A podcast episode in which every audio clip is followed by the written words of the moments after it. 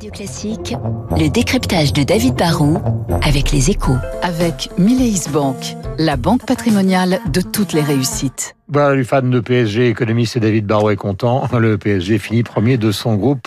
Euh, David, Airbnb entre en bourse aujourd'hui à New York. En quoi est-ce un événement? Bah, Airbnb, c'est un peu la version moderne du, du, mythe américain. Il y a le côté self-made man qu'on adore, hein, puisque l'aventure a commencé il y a 13 ans, quand en trois gars à peine diplômés ont décidé de lancer un site qui proposait de dormir sur un canapé ou dans une chambre d'amis.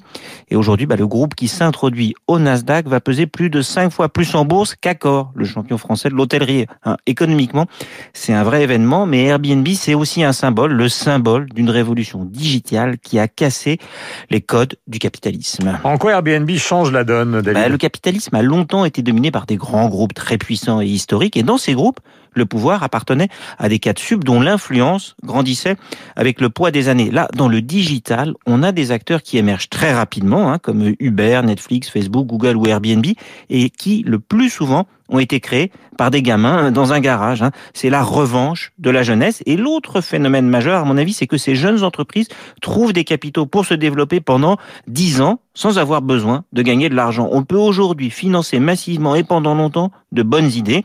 Pour le capitalisme traditionnel, c'est une sacrée concurrence. Un hein. Carrefour, Renault et Accor doivent gagner de l'argent tous les mois. Amazon, Tesla et Airbnb peuvent en perdre pendant des années. La vraie force d'Airbnb, c'est quoi d'après vous, David?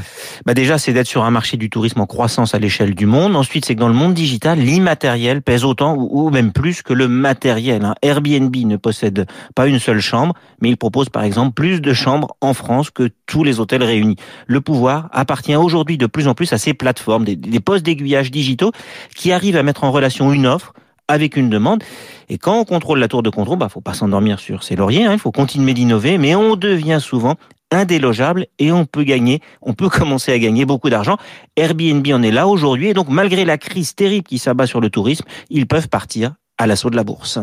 Merci David. 7h59 sur l'antenne de Radio Classique. Nous avons rendez-vous avec le journal de 8h. C'est Christophe Castaner qui sera l'invité politique. Évidemment, on va tenter de lui arracher euh, un certain nombre d'informations sur ce qui sera décidé ce soir par le gouvernement.